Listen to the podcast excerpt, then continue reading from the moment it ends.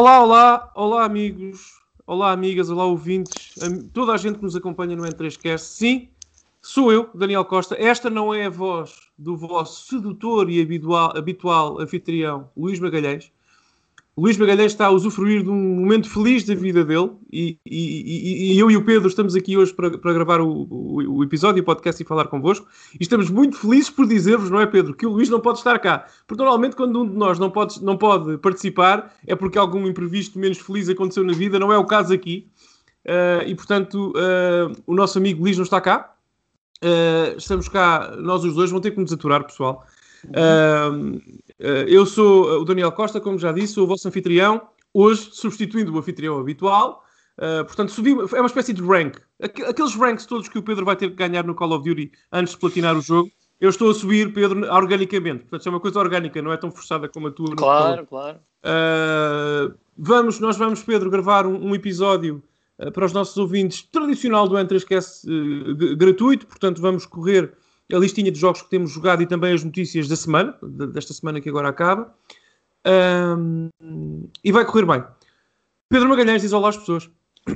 Olá, amigos e amigas, germes e bactérias, senhoras e senhoras. É um prazer, uma vez mais, estar aqui presente na vossa presença. Uh, como o Daniel referiu e muito bem, o nosso típico anfitrião Luís Magalhães não pôde estar connosco hoje, uh, mas pelo menos foi por uma muito boa causa e podemos estar todos felizes por ele mais disso à frente. Mas uma coisa que vos posso dizer é que está tudo bem, pessoal. Não se preocupem e nós vos asseguramos que nós vamos aqui os dois aqui dar o nosso melhor por ele. Não é, Daniel? Sempre, sempre, sempre, sempre, sempre. Uh, foi mais uma semana dura de trabalho para mim, não sei se para ti também. Também, uh, também. Yeah. A coisa está complicada, mas, mas há luz ao fundo do túnel também. Uh, a, a, vacina para a Covid está, está para breve. As coisas vão melhorar. Nós vamos estar todos juntos em breve, se Deus quiser.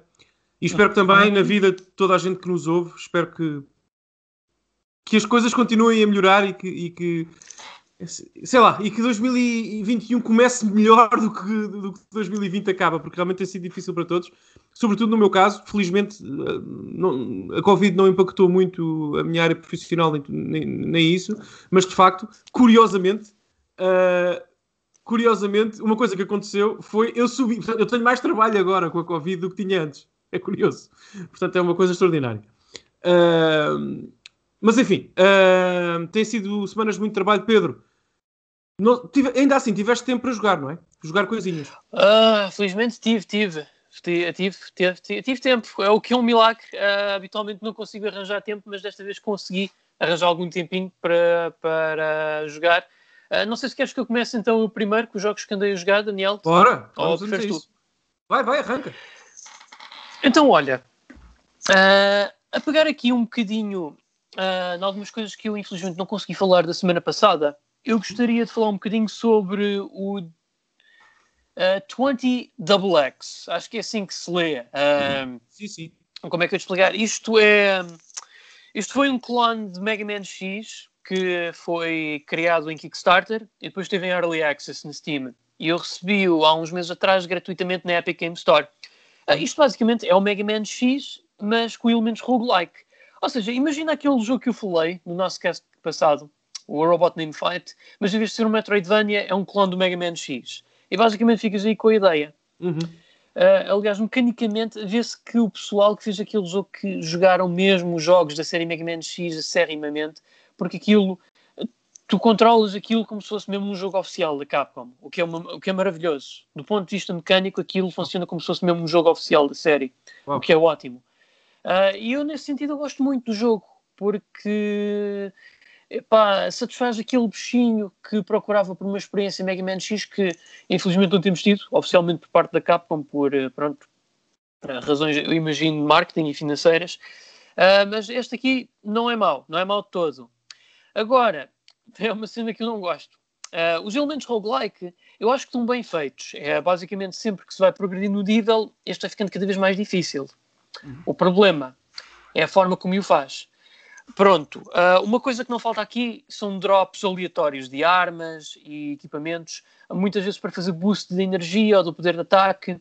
Armaduras também melhoram as nossas habilidades e algumas armas, como por exemplo um spread shot ou até um tiro que a dispara nas quatro direções cardinais principais. Uh, o problema é que por muito bons upgrades aleatórios que hajam ou não, uh, a aleatoriedade aqui surge-nos uh, que é no caminho mais desequilibrado, surge-nos surge não na forma dos upgrades ou dos inimigos, mas no level design. É assim, uhum. os jogos de Mega Man sempre foram uh, conhecidos, de certa forma, por alguns momentos mais desafiantes de platforming. No entanto, eram, eram momentos bem estruturados, bem desenhados. Eu aqui, eu sinto que a dificuldade que vai uh, crescendo neste jogo muitas vezes acaba por ser falsa, se não de padding, porque é assim. Eles aqui basicamente pegam em todas as piores tropes de, de, game design no que concerne desafio na série Mega Man, como por exemplo as plataformas que desaparecem ou aquelas plataformas rodopiantes, e tentam juntar isso tudo num aglomerado monstruoso de forma a que possam dizer: Ei, e agora este nível é difícil, isto vai ser cada vez mais difícil. Uhum. Epá, porque, o que eu acho mal, porque assim, os jogos de Mega Man. É, eu, habitualmente, a melhor memória que eu tenho dos jogos de Mega Man é mais pelo tiroteio há elementos de plataformas, mas não são muito frequentes. E os momentos de plataformas mais difíceis são mais na Mega, na Mega Man Classic do que X. Também eu acho que aqui a progressão de dificuldade, eu acho que devia ter sido na forma de inimigos mais variados e difíceis e não no elemento de plataforma. Eu, porque é assim, o Robot Named Fight, o criador, teve o cuidado de uh, fazer à mão vários mapas e curá-los e aqui eu sinto que é mais um algoritmo que faz os níveis progressivamente mais difíceis do que um ser humano que coloca para aqui, através de um algoritmo, níveis já pré-desenhados de uma forma coesa. Mas, mas Pedro, se, se, me permites a provocação barra pergunta, tu não achas que num jogo, num, num, tipo de jogo como este, nesta categoria de jogos, vamos dizer assim, uh, ao estilo Mega Man, que o elemento roguelike traz necessariamente algum padding de dificuldade e alguma, alguma dificuldade artificial, porque o jogo tem que ser necessariamente mais difícil porque o jogo quer que tu percas. É verdade, Daniel, mas eu acho que, mas só que é assim, o, como eu falei há bocadinho, o Robot Name Fight fez muito bem isso ao, ao trazer-nos inimigos mais perigosos progressivamente. E, eu acho que e, e, foi o melhor acertado, porque eu acho que se o level design não fosse bom, eu não me estaria agora, uh, eu, não, eu não teria no, no, cast, no cast passado Sim. falado tão bem do Robot Name Fight, porque eu, eu acho que é assim que deve ser. Por exemplo, quando tu jogas Dark Souls, uh, a estrutura de, de, de, de level design Tens que ver um shot, Pedro. Tens que ver um shot. Falámos em Dark Souls a primeira vez, primeiro shot. Uh, vamos ver quantas, ve quantas, vezes dizemos isso até ao fim da noite. Sim. Diz, diz. Um, se tu fores a ver, uh, o level design de Dark Souls uh, essencialmente é mantém-se o mesmo, mas o que, vai, o que vai surgindo ao longo da jornada são inimigos mais difíceis que te obrigam a adotar estratégias mais rigorosas, como lidar com Sim. eles, assim como nos bosses. Sim. O Robot Name Fight também faz isso, mais ou menos. E eu acho que aqui este é o maior problema deste jogo, é que eu, eu, eu conceito um jogo, sendo roguelike, obviamente tem que se tornar sucessivamente mais difícil. Mas eu acho que eles não fizeram isso bem no level design. Era possível terem feito bem no ponto de vista de level design, mas não fizeram. Eh, deixaram aquilo basicamente a cargo de um algoritmo. Porque eu muitas vezes senti que as vezes que eu perdi no meu run foi injustamente. Precisamente -huh. porque eu acho que. Porque depois tens de ver uma coisa: o mau level design é conjugado também com os inimigos. Quando tu juntas o mau ao ótimo, o, o, ai, o mau ao pior, aquilo sai uma grande salganhada. Claro.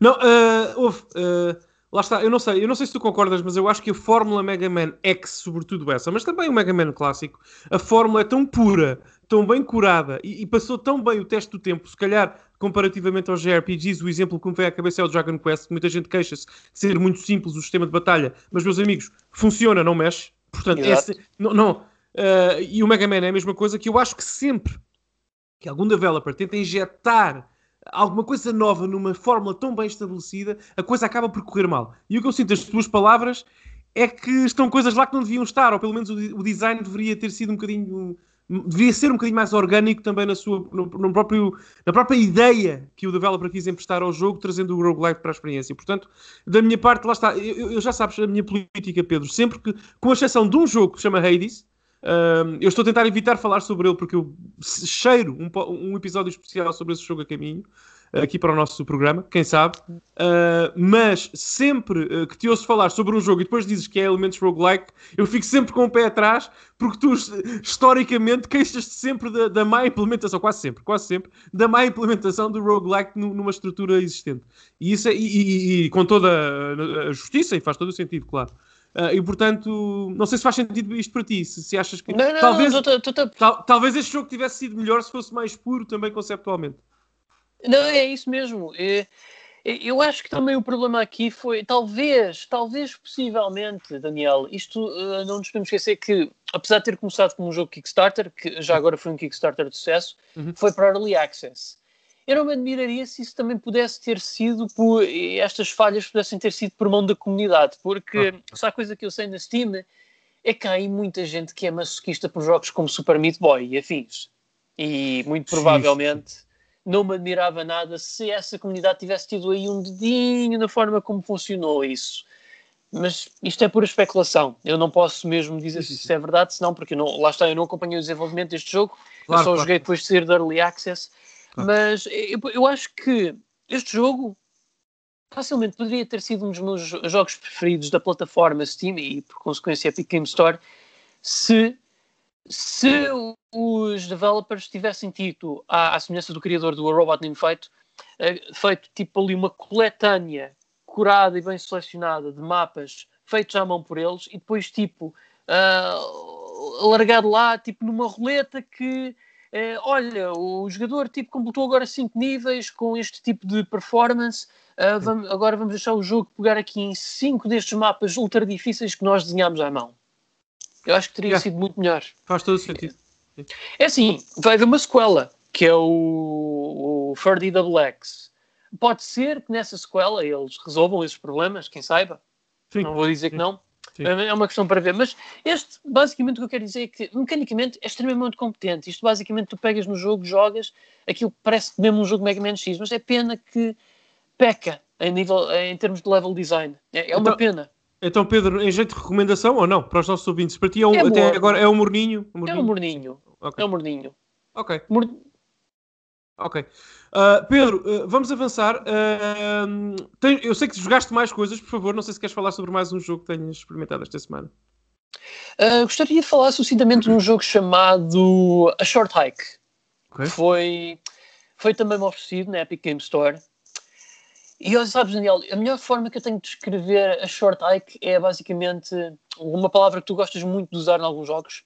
Isto é, no fundo, Animal Crossing em Prozac. ok, ok. Acho que disseste tudo. Trademark, pessoal, trademark, não tentei copiar este. Uh, porquê? Porque este jogo, uh, uh, estilisticamente, tem mesmo a aparência de um jogo de, da série Animal Crossing, com os gráficos mais low-fi, estilo PlayStation 1, Nintendo 64. É assim, aquilo basicamente é o Animal Crossing, mas sem aquelas tarefas diárias do, do, tipo, tu podes pescar, tu podes fazer tarefas para outras pessoas, tu podes explorar a ilha, uh, mas a cena é que tipo, não há ali um, há um endgame, mas não é, como é que eu ia te explicar? Tu Animal Crossing, tu a maior parte das vezes tu sentes que estás a fazer as coisas lá porque tens uma dívida para pagar. Aqui tu tens um objetivo golo, mas tu não tens um objetivo, uh, não, não tens um, uma dívida para soldar. Tu tens aqui um, um propósito narrativo para cumprir um objetivo, que é chegar ao topo da montanha, e tu, para lá chegares, tu organicamente tens que ir fazendo, à medida que vais explorando a ilha, eh, uma, uma, uma, série de tarefas que vais descobrindo, a falar com outras pessoas que vão lá passar férias, entre as quais pescar, a fazer, eh, portanto, goose chases e trinket hunts, e afins. Às vezes, muitas vezes até, tu acabas por descobrir objetos que te ajudam a seguir para o teu objetivo em arcas do tesouro que encontras por aí espalhadas na, na, na ilha. Tu podes voar à vontade, como se nada fosse. Aquilo basicamente é muito chill o jogo. Tem uma banda sonora também bastante agradável. A minha pergunta, Pedro, a minha pergunta é: para uma pessoa, quero a tua opinião, quero a tua opinião, uhum. para uma pessoa que tenha acesso a uma Nintendo Switch e, uh, consequentemente, também tenha um PC. Enfim, tenha, tenha também. Possa jogar este jogo no PC ou Animal Crossing na Switch. Por que razão é que uma pessoa há de jogar a versão para o Zac de um jogo quando tem acesso ao original? Percebes? Não achas que este jogo é muito. é quase uma emulação descarada do que o Animal Crossing tenta fazer. É que é um bocadinho demais. É, é um bocadinho diferente. Como é que eu te explico? É, o feeling é diferente, não sei explicar bem. É que tipo, o, o Animal Crossing. Parece uma simulação. Sim. O Short Hike parece que eu estou a ir de férias. E sinto que Ok. estou a ir de férias mesmo para uma ilha, para uma ilha mesmo exótica, quase. É mais relaxante, será? É, mais- é uma experiência mais relaxante. O que é estranho, porque Animal Crossing em si é relaxante. Mas, mas o Animal Crossing lá está. Eh, aquilo parece, é, no fundo, uma simulação com eh, objetivos já pré-definidos eh, que, pá, se tu vês como tarefas. Ok. Tu aqui no Short Hike, tu não vês tarefas. Um bocadinho mais orgânico, se calhar, não é? Tu vês, é como se tu, por exemplo, tu decidisses ir eh, passar férias para o Algarve, vamos imaginar. Para- talvez para as praias mais exóticas do Algarve. Uhum. Ali numa, num, num bungalow, é exótico também, com a tua família, e tu decides passear pela praia e de repente vão-te surgindo coisas. E tipo, vem, imagina que queres escalar ali uma montanha para te mandar a dares um grande mergulho no mar. Ah, mas só que para lá chegares, tu te- tens que tens que ir fazendo algumas coisas, para te ires treinando, aquecendo o corpo, fazendo alguma, ganhando alguma resiliência, e também com isso, tipo, tu vais. ah, se tu sentes que o, essas atividades foram parte desse objetivo. Ok, não já sentes percebi. como. Já, não sentes obrigado como uma progressão, não sentes como. Eh, Não sei. como trabalho de casa, não é? Quando- Exatamente. Já percebi, já percebi. Já agora, obrigado por teres descrito na perfeição as últimas férias de Daniel Costa. Isto é uma férias, férias habituais, portanto, eu normalmente estou a descansar na praia e vem alguém que me convida para escalar uma montanha. Portanto, é só mais um dia na minha vida. E depois, ah, agora percebi, ok? Obrigado por teres dito isso, agora percebi. Portanto, tu, ah, é justo dizer que se Animal Crossing é mais um trabalho que acaba por relaxar, mas não deixa de ser trabalho, ah, a Short Hike são as, são as férias do trabalho, não é? É aquilo que tu jogas Exato. Ok, ok. Pronto. Uh, eu tenho a impressão, lá está, esse jogo esteve disponível gratuitamente na- Epic Store, não foi, Pedro? Yeah, yeah. Eu, eu- eu tenho aqui na library, por isso é que eu estava a ver, eu acho que tenho que experimentar, tenho que experimentar. Não sei, eu só te perguntei aquilo há pouco sobre o facto dos jogos serem muito semelhantes e porque jogar este e não o original, agora percebi melhor e obrigado pela tua excelente explicação, como sempre. É que, eu não sei se tu te lembras de eu falar, provavelmente não, mas já foi há algum tempo de um jogo chamado Blasphemous, que é, epá, é, é, é, o, é, uma- é o Dark Souls em 2D. Adoro esses dois. É. Epá, é, é um Dark Souls em 2D. E eu na altura queixei-me, eu acho que foi no N3Cast já. Eu queixei-me, epá, há um limite, ok? Por exemplo, o Lords of the Fallen é um Souls-like, mas não é o Dark Souls. O Nioh, epá, é tanto Dark Souls como Diablo. A estrutura está, está lá, o esqueleto está lá, não vou negar isso. Mas, é- mas, mas tem outras influências, tem que- personalidade própria. O Blasphemous é mesmo o Dark Souls. É, é tudo igual, não há nada, portanto... Eu acho que eles não chamam bonfire às bonfires, mas tem bonfires. Portanto, é, é absolutamente igual, até, eh, sabes, esteticamente. Eu sinto que aquele jogo poderia ser. Isto, Sim. atenção, é uma crítica positiva até para o jogo, porque eu sinto, sinto que a From Software, se fizesse o Dark Souls na Mega Drive, faria o Blasphemous. Mas esse é o meu, é o meu problema, percebes? É que eu já. é- é- vou jogar Dark Souls, percebes? Não vou jogar aqui uma, uma interpretação do Dark Souls na, na terceira pessoa. Portanto, há, há esse problema. Aqui já percebi que é diferente, mas, mas enfim, deixo esta nota às pessoas para, perceberem o porquê da minha questão. Pedro, muito obrigado. Não sei se queres fazer, ou dizer uma, uma última coisa sobre esse jogo, alguma recomendação ou não às pessoas. Ah, sim, sim, recomendo. Pri- eu acho que isto até é um jogo que se joga muito melhor. Na minha, na minha impressão, eu joguei no PC, mas eu dá-me a impressão que talvez jogando numa portátil como o Switch, ah, como É- Switch, é acho isso que a experiência ainda melhor. Tu sabes, além, desse- além do PC, se está mesmo no Switch, eu sinceramente não sei. Tá, tá, tá, Tá? confirmo. Ok, ótimo, fantástico. Uh, pronto, fica uma, uma recomendação já, um morninho e uma recomendação, diria ligeira, Pedro, uma recomendação suave uh, da tua parte, pe- pelas tuas palavras, uh, para jogarem a Short Hike. Mais algum jogo, por favor, Pedro, que tenhas jogado esta semana? Ah, portanto, estava aqui a ver. ah, eu acho que posso falar de mais um, sim. Ah, que é. hum, olha, até eu platinei ontem. Vê lá Uau. tu. Platinei ontem. Não me digas que Era é o ideia- Colonial era- Marines. Era uma e meia da. Era uma e meia da manhã e eu ainda por cima tinha que ir para o trabalho às oito, pá, mas. Portanto, Sim, eu não sim, sei o que me passou pela cabeça, mas eu já estava no endgame Pedro, pensei, Pedro, "Epá, tu estás no podcast certo. Eu acho que sabes que eu me identifico com isso. Toda a gente que nos ouve se identifica com isso. Portanto, podes, não sintas vergonha em dizer isso, nem, algum- nem nenhum. Nenhuma reticência, sim, sim, diz. Ora, isto até foi um jogo, até vejo já aqui só para te dar uma ideia. Ah, Patinaste, é que... na, na Steam, não é? Uh, não, na GOG, por acaso foi na, na GOG. GOG. 17 horas e 30 minutos, que foi okay. O Monster Boy in, in the Cursed Kingdom, que ah, é muito fixe. que é, tecnicamente é uma sequela do Wonder Boy, do, do, do Wonder Boy mesmo. Tem este nome, mas é mesmo parte da série, porque uh, houve a mesma série e também o próprio criador da série Wonder Boy, o Ryuichi Nishizawa, uh, colaborou no desenvolvimento deste jogo. Epá, eu, eu, eu, o Wonder Boy Monster World da Mega Drive é um dos jogos da minha vida. Foi o meu primeiro Metroidvania e é um jogo que eu adoro. E digam o que disserem, para mim é superior ao Wonder Boy Dragon's Trap, que, embora não considere mau, mau, mau jogo, eu acho que em termos de design não é tão bom como Monster World. E eu estava à espera que tinha aquela esperança que este Monster Boy fosse mais Monster World do que Dragon's Trap. Claro. Eu acho que há ali um misto de ambos. Uh, eu gostei daquilo que joguei. E eu até vou dizer uma coisa. Isto é um daqueles jogos que eu queria muito para a Switch e provavelmente irei arranjar, mas é pá, não vale os 200 euros que os scalpers estão a, estão a exigir na eBay. Não vale. Mas eu, eu, por acaso, eu tenho esse jogo para a Switch em caixa, não sei porque é que ele custa tanto, porque é que é tão caro, Pedro. Se calhar a tua versão é coreana? A coreana sei que é mais barata. Uh, não é aquela, aquele jogo que tem o, o, a personagem principal com o cabelo azul na capa? Sim, sim. Ah, então eu tenho, eu tenho, a versão americana. Ah, olha, se calhar compraste na altura em que. Comprei, sim. Eu ah, penso, que foi, na, penso foi na, na, na PlayAsia, penso eu, na versão americana, comprei-a logo. Uh, porque realmente eu também gosto muito do, do, do, da série e tudo mais. Nunca acabei esse jogo, mas é, é realmente belíssimo e tenho a sorte de o ter em caixa. Uh, Pedro, diz-me o que é que tu achaste assim de chapa? Primeiras. Este jogo bateu-te ou não? É assim, bateu-me, mas não tanto como eu queria. Porque eu vou-te dizer que antes deste jogo ser lançado, eu acompanhei. Isto inicialmente era para ter sido um jogo completamente diferente. É, era tipo um jogo estilo Wonder Boy, mas sem a pele do Wonder Boy. Estava no Kickstarter. Uh, eventualmente, quando o Kickstarter falhou, uh, uma companhia chamada FDG Entertainment uh, pronto, chegou-se ao pé da Game Atelier. Os devs disseram: Ei, nós vamos fundar isto. E mais tarde, acho que o Ryoji Nishizawa por acaso viu este projeto e houve ali uns cortelinhos e tal mais com a SEGA e isto tornou-se o seu próprio Wonder Boy. Epá, eu devo dizer que eu acho que eles fizeram um bom trabalho. Uma mas sequela digna, uma... não é?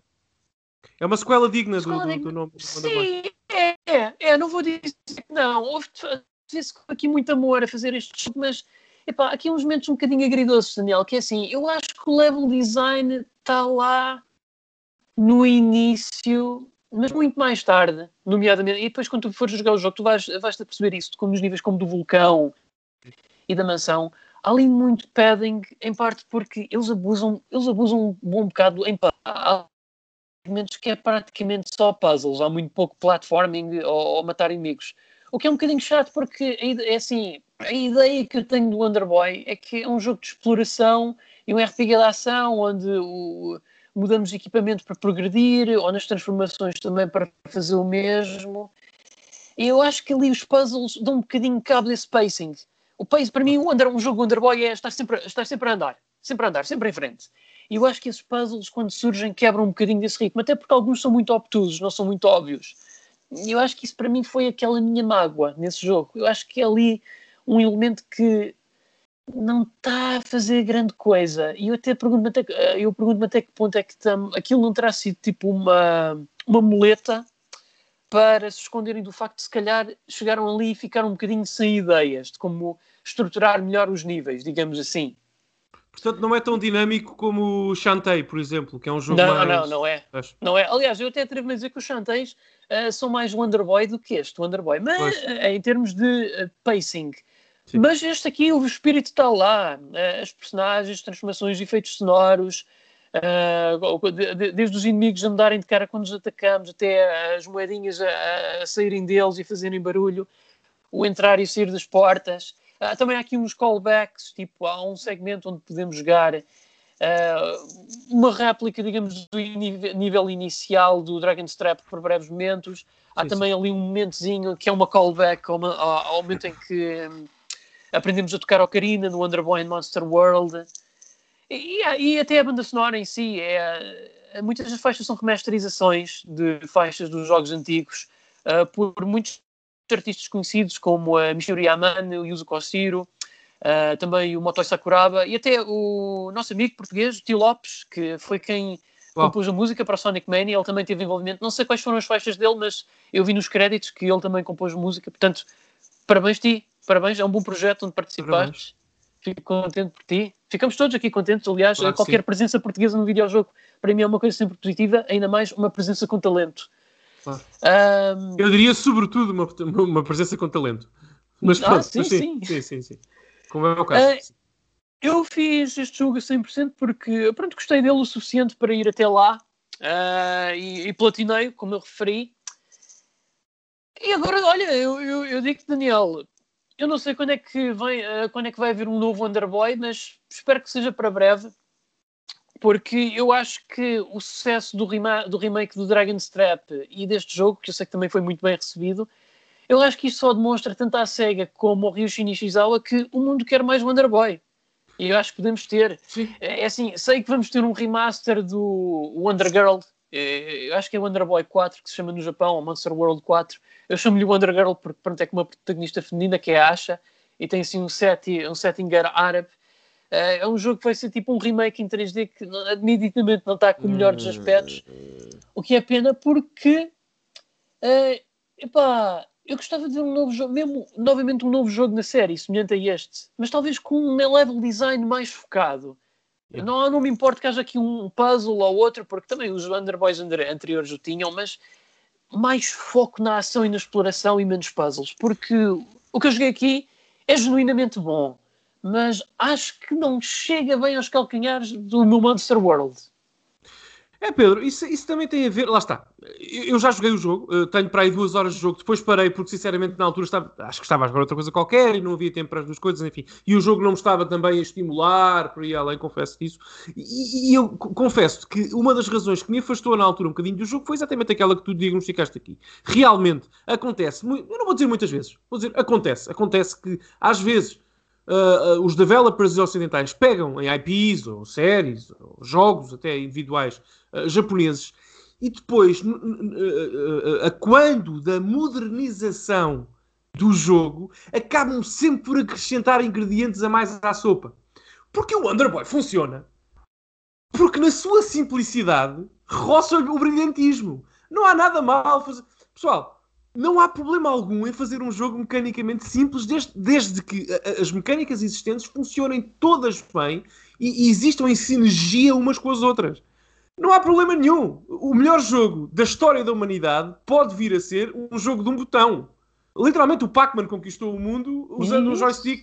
Não, não, não.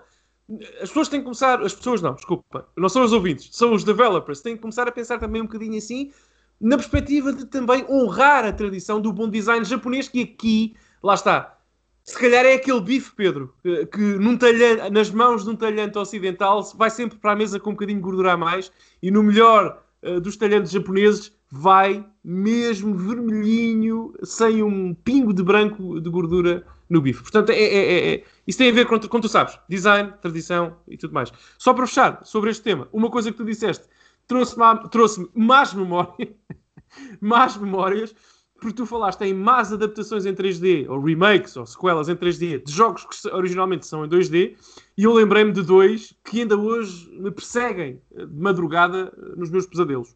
O Castlevania 64, que eu continuo a dizer que tem, tem mérito em algumas coisas, mas é um jogo muito, quase impossível de jogar e ter prazer. E muito rapidamente o outro chama-se Metal Slug, que é um remake 3D na PS2, uh. que é uma coisa, meus amigos, que é uma coisa. Bem, nem, nem, eu sugiro que nem vão pesquisar ao YouTube gameplay deste jogo, porque é aterroriza, é, é, é aterroriza, aterroriza. Portanto, Pedro, há, há, muita história nas duas coisas, portanto, dos dois lados. Diz isto, desculpa. Não, é só que não sei porquê, eu sei que isto é só. O Metal Slug acho que vai ser um bocadinho mais difícil, mas eventualmente hei de tratar, mas Olha que eu estou com a mente de um dia voltar a pegar no Castlevania 64 Sim. e jogá-lo de início para, até fim. Eu espero que ponhas isso num, Eu sei que não gostas de fazer. Nós aqui não fazemos stream, mas põe isso no stream porque eu quero ver. Uh, é, um, é um pedido egoísta. Eu quero mesmo ver. Eu, eu quero ver-te a jogar isso. Claro. Deve ser divertidíssimo. Uh, Pedro, uh, muito bem. Lá está, em jeito de recomendação à lá em 3QS, recomendas que as pessoas explorem aqui o, o jogo ou não? Ah, sem dúvida. Isto é definitivamente um recomendado, este jogo. Ok. Já agora, pessoal, nós não estamos a fazer mini-análises. Isto é só uma nota editorial, porque dificilmente, não é, Pedro? Voltaremos a falar deste jogo, destes três jogos que referimos até agora, dificilmente teremos um episódio dedicado aos mesmos. Portanto, por que não deixar aqui esta nota para as pessoas? Muito bem, Pedro. Mais algum jogo que te lembres antes de avançarmos? Não, é tudo, Daniel. Ok, eu, da minha parte, obrigado. Sobre o que joguei, eu não quero cansar as pessoas. Naturalmente, uh, uh, uh, naturalmente que eu joguei Demon Souls. Aliás, eu quero dizer-vos, eu dizia hoje aqui em casa, confessei que eu, eu, não sei quantas vezes já morri neste Demon Souls. Vamos dizer que morri umas 15 vezes. Tenho para aí 13, 13 horas de jogo no total. Morri umas 15 vezes e umas 12 das 15 foram às mãos do Flame Lurker. Aquele boss terrível é um com as garras, não é? É, em fogo, no fim Eita. do Stonetank Tunnel. Que eu, eu, eu digo-te uma coisa, Pedro. Este boss, lá está. Eu e o Luís temos aquela conversa, aquele debate quase interminável dos 30 frames por segundo versus 60 frames por segundo. Eu perdi tantas vezes por duas coisas. Em primeiro lugar, por azelice, sempre por azelice, e depois porque de facto eu estou habituado a lutar com aquele boss no Demon Souls originais, original, mas tenho mais tempo de resposta porque o jogo corre a 30 frames por segundo. E portanto isto fritou um bocadinho o cérebro aqui. Uh, portanto, fritou-me completamente. E eu fiz uma coisa no, neste remake do Demon Souls da PS5, na luta, no combate contra esse boss para finalmente vencer, que eu nunca tinha feito. Em jogos Souls já fiz, mas nunca tinha feito em jogos uh, no Demon Souls originais da PS3, que é eu quase que tive que mudar a classe da minha personagem. Eu fui subir, ah. fazer, fui farmar uh, souls para pôr mais magia, uh, para conseguir ter um, um, um, magia, lá está, e atacar o boss com magia e tirar vida com range attacks dessa forma, porque aquele boss em 60 frames por segundo, com melee, com uma espada, portanto, ter literalmente tocar nele perto dele, é um inferno. Não há mal design algum aqui. Atenção, eu reforço. Eu perdi por azelice e por não estar adaptado também aos 60 frames por segundo. Mas Nossa Senhora seja louvada, Pedro. Nossa Senhora. Tu quando jogares isto vais ter um. É, é que é tão. O boss, só para terminar, o boss, tu sentes que o boss. Tu e eu temos muita experiência com o Demon Souls original.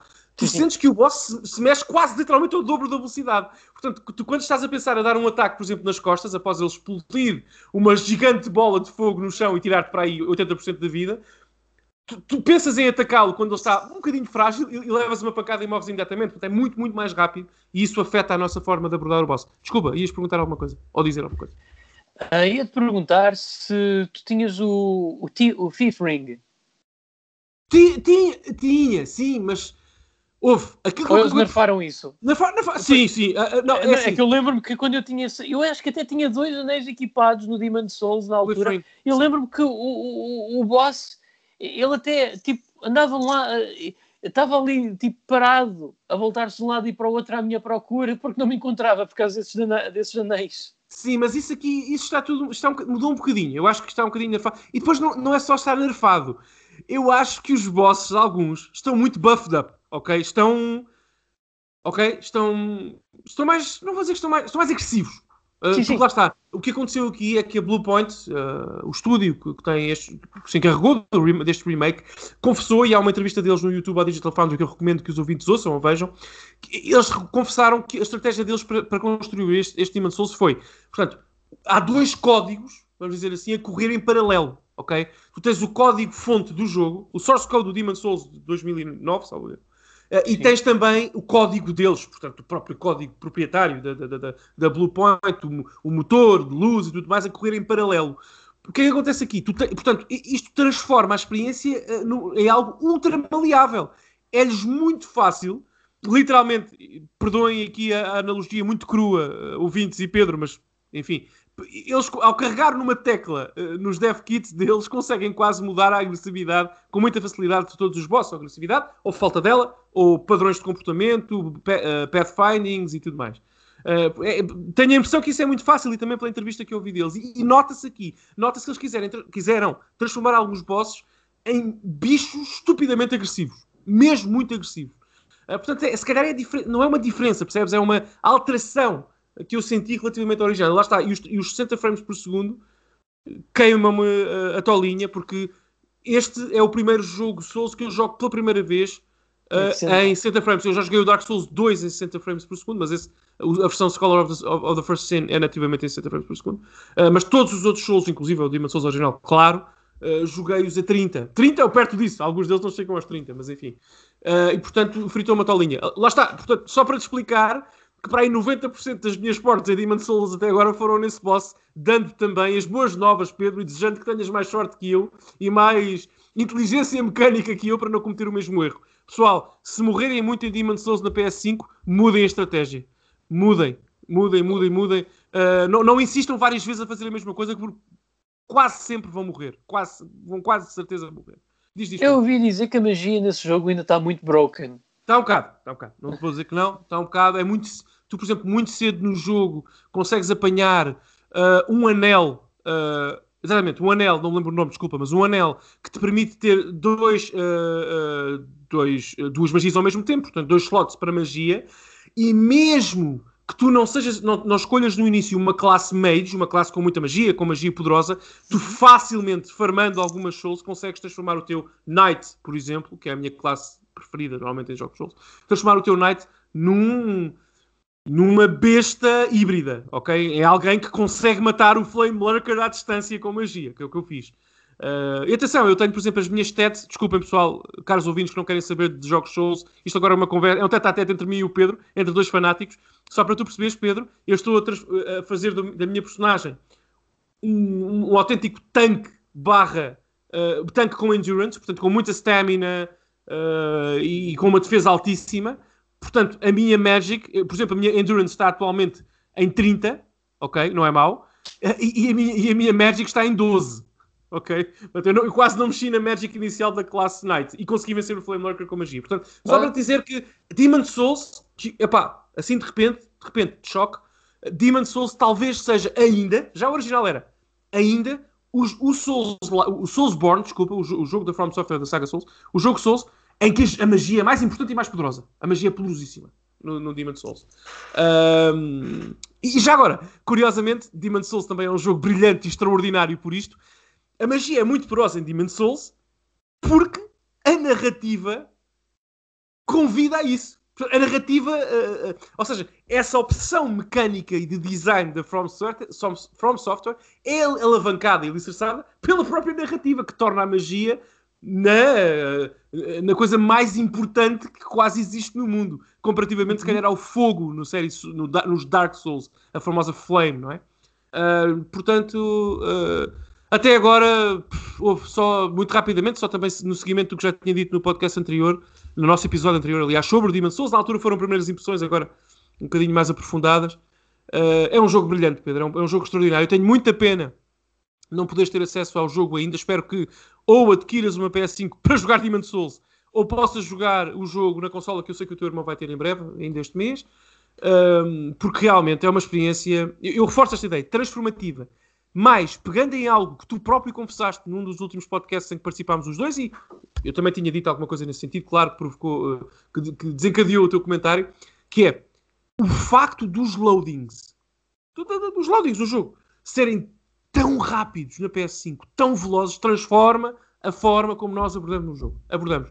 Eu sou um jogador de Demon Souls na PS5 muitíssimo mais cauteloso, com exceção da burrice que fiz no Flame Lurker, ok? Mas uh, muitíssimo mais cauteloso cauteloso e estratégico, acho que é justo dizê-lo, no, no, no Demon's Souls PS5 do que era no PS, Demon's Souls PS3. Porque lá está, no Demon's Souls PS3, tu lembras-te como eu, Pedro, nós morríamos, tínhamos um ecrã de loading de 2 minutos, íamos para o Nexus, voltávamos ao, uh, ao sítio onde estávamos, a qualquer outra, outra Hearthstone, mais 2 ou 3 minutos de loading, a coisa era muito lenta, era uma experiência muito mais contemplativa nesse aspecto, mas muito mais pausada e tudo mais. Eu sinto alguma falta de contemplar o porquê da minha morte nos ecrãs de loadings imediatamente após uh, morrer. E atenção, isso tinha um propósito. Era suposto ficares a olhar para o ecrã e a pensar no que tinha acontecido.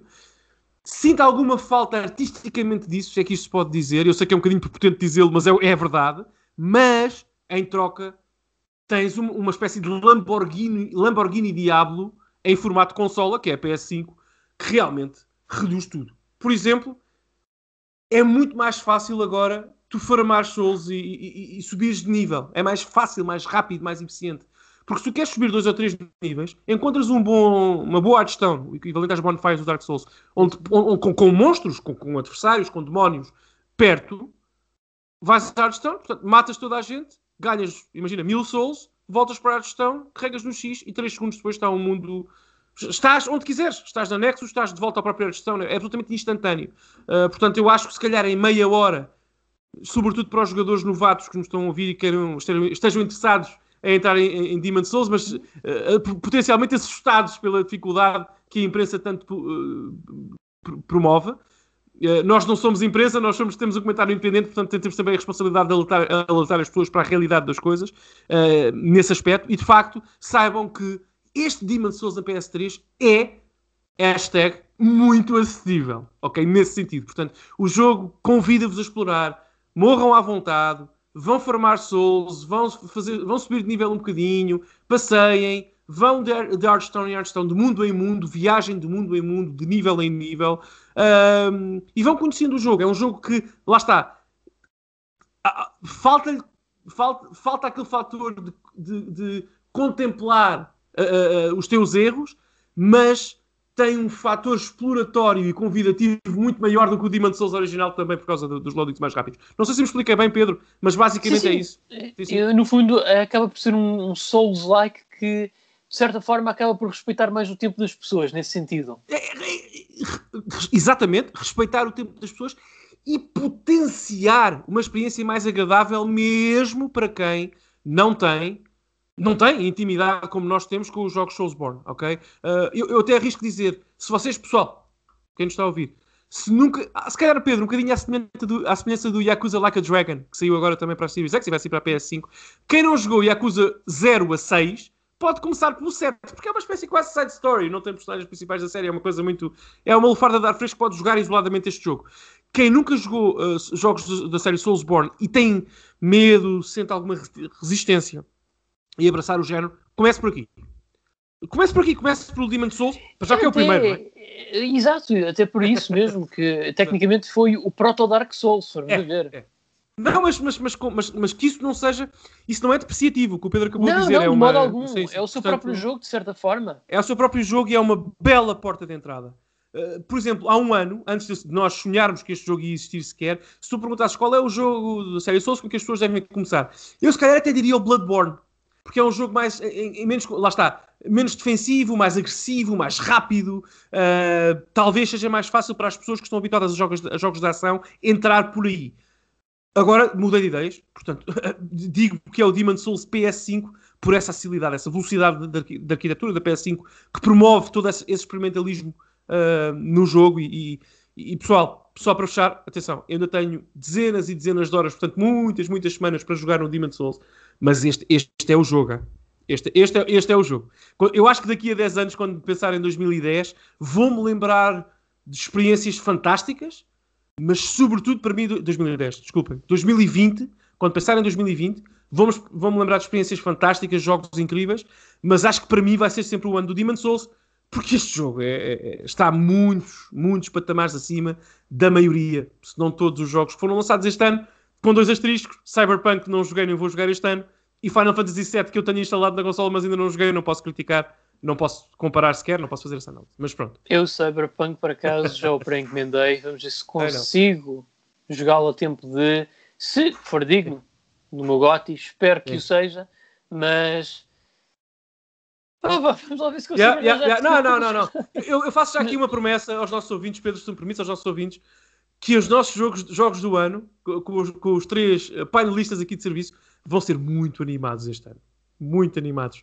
Uh, vamos ah, ter. Eu, eu, prevejo, eu prevejo conflito, prevejo arrancar olhos, prevejo provocações, uh, prevejo muitas coisas, porque eu acho que as escolhas não vão ser nada pacíficas.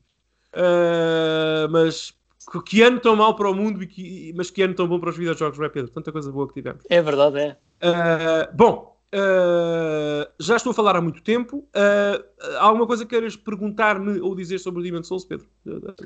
Olha, Daniel, eu até vou te dizer o seguinte: eu acho que tu, eu acho que tu vais saber exatamente como responder, uhum. mas porque há coisa que eu gosto na série Souls-like é de ser surpreendido. Portanto, eu só vou pedir a pergunta da seguinte forma: mas, Daniel, não obstante o facto de já sabermos que este Demon Souls efetivamente é um é um jogo diferente do da PS3.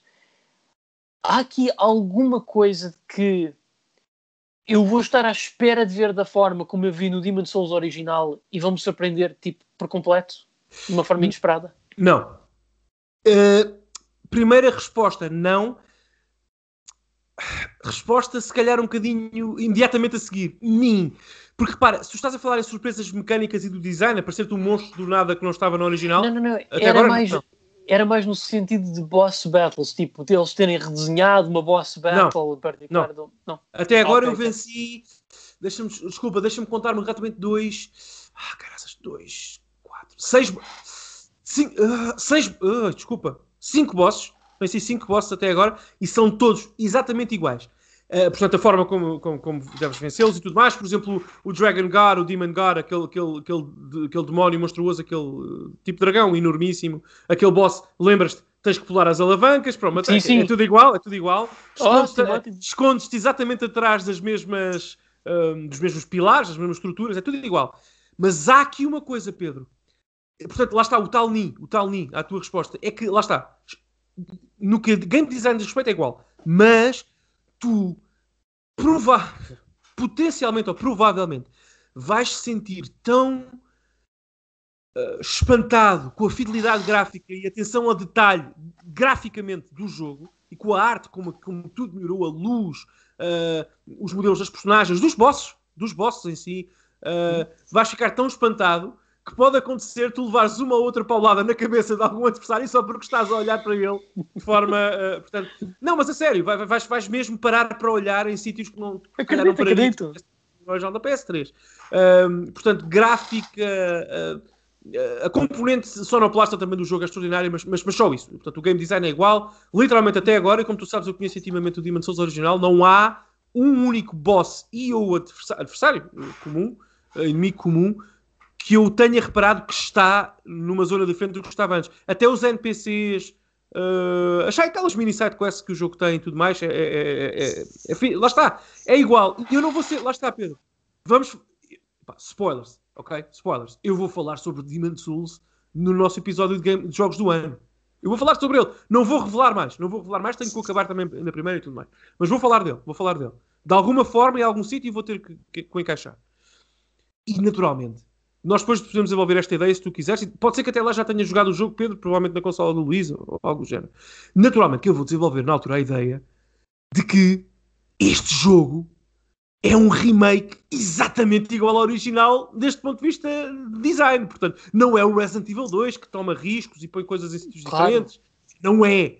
Agora, isso é bom ou é mau? Não estou preparado para te dar uma resposta ainda. Preciso de mais intimidade, mais tempo com o jogo. Mas posso dizer-te que, como disse há, há, uns episódios atrás, eu estou aqui felicíssimo da vida, é um dos pontos altos da minha semana, estar a conversar contigo, como tu sabes, e em plugas para voltar ao, ao Bolletary e ao mundo de Demon Souls, porque é um, é um jogo hiper refinado, absolutamente...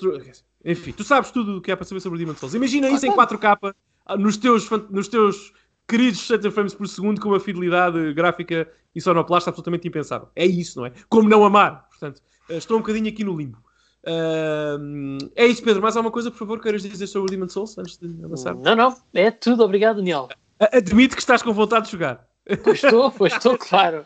estou, cara. Ok. Uh, vamos... vamos então avançar. Pedro, chega de jogos. Jogos são para nerds e losers, pelo menos era como o meu pai diria. Vamos falar sobre notícias de jogos. Podes começar. Ora, então vamos lá a isso. Como sempre, eu, o jornalista de rua, quando estou a exercer as minhas profissões laborais oficiais, é o ofício as que me toca. As tuas, tens várias, Pedro. Pois tenho, o, Pedro, é sapateiro, nas, entre jornalista de rua e jogador, ele é, ele é enfermeiro, sapateiro, uh, é tudo. Podes dizer. Ora, então, vamos a começar com uma boa notícia, claro, porque eu sei que é para muitos. Nós uh, haviam aí a flutuar muitos rumores de que está, era incerto a localização do jogo Persona 5 Strikers para, o Ocidente, Strikers para o Ocidente, mas este parece que foi confirmado finalmente como um lançamento no dia 23 de fevereiro do ano que vem para o Ocidente na Switch, PS4 e Steam, o que é fantástico. Parabéns, vais poder jogá-lo na Steam. Fiquei logo feliz por ti. Vou. Uh, pronto, é, o problema é que isto é uma sequela do Persona 5, portanto É, eu já joguei a versão japonesa na PS4, é pá, houve. Isto é um Musu, isto é Dynasty Warriors, ok? Isto não sim, tem. Sim. Pronto, eh, não é bem o Persona 5-2, vamos dizer assim. É, é narrativamente. Uh, uh, pronto. Uh, já agora eu joguei a, a, demo da versão japonesa que está na só japonesa, joguei na PS4. Pedro, expectativas?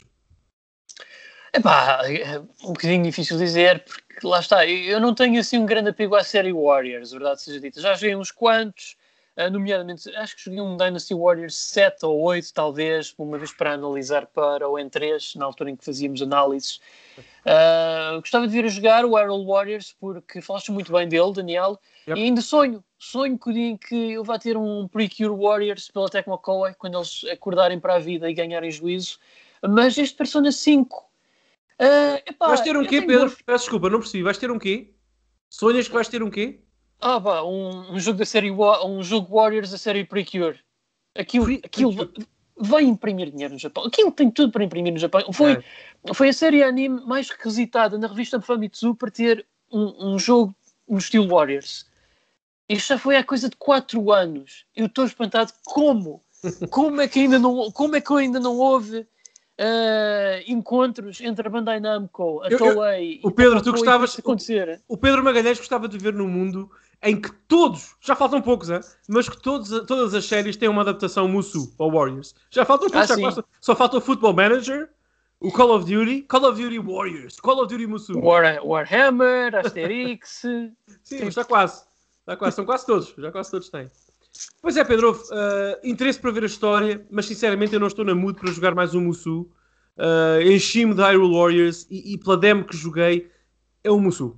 É, é, é um... nem, sendo, nem sendo por uma, nem sendo uma sequela do Persona 5, não, não, pela história. Gostaste, Daniel. Pela história. Eu, eu ah, amo sim, sim. Eu amo de paixão o Persona 5. Agora o Persona 5 Musu, quer dizer, pronto. Uh, enfim, uh, enfim, vou jogar e vamos ver. Tu também vais jogar. Na altura vamos trocar uh, impressões. impressões.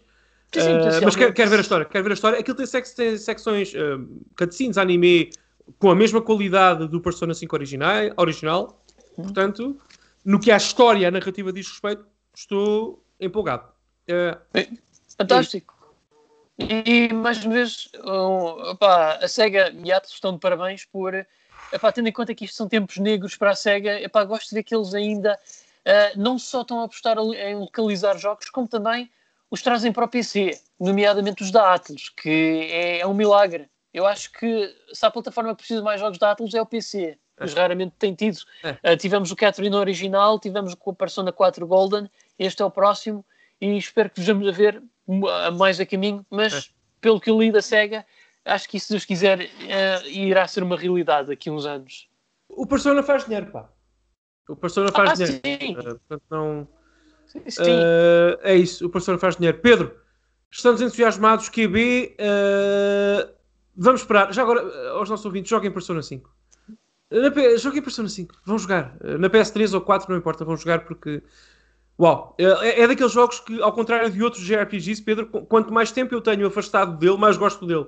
Melhores memórias crio, uh, mais o meu cérebro solidifica algumas ideias que eu tinha sobre o jogo e, e realmente é, é, é, é, fabuloso. Compete, está no, no pódio, certamente, dos JRPGs da geração passada, geração PS4, Xbox One e Switch, Wii U, porque é, é de facto exemplar em tudo o que faz eu, lá está, os ouvintes já sabem, o meu único problema, pessoal, problema com todos os asteriscos e air codes que possam imaginar no mundo, o único problema que eu tenho com o Persona 5 é que eu gosto mais de Persona 4. É só isso. O Persona 4 está, está no meu top 10 jogos favoritos da minha vida, portanto, não, não, não, não. É, é, pronto, é, é só isso. Não, não, o Persona 5 é extraordinário. Bem, uh, Pedro, vamos avançar. Mais notícias, mais coisas. Ora, outra notícia. Esta foi aqui de última hora que surgiu Uh, parece que Oscar, Oscar Isaac, que uh, portanto foi o ator que hum, fez o papel de Paul Dameron no, no, no, nos filmes mais recentes da série Star Wars, será alegadamente o Solid Snake no filme live action da série Metal Gear, que está em produção. Oh, God. Eu estou sempre um bocadinho pé atrás nas, nas adaptações de filme, de jogos para filmes, porque é, lá está. Há uma razão pela qual os videojogos são um medium é porque as, as histórias que têm para contar foram histórias que foram feitas para contar daquela forma, daquele medium. E eu acho que a, a série Metal Gear não é uma série para mim que funcione dessa forma por muitos bons atores que decidam pôr uh, a fazer de Snake. Uh, e, e, também, isto certeza que não vai ter o envolvimento do Kojima. Vamos, vamos ser sinceros. Certamente que não. Portanto. Não sei, Pedro, eu tenho uma, eu tenho uma provocação. Permites-me provocar-te uh, e fazer claro, claro. que é.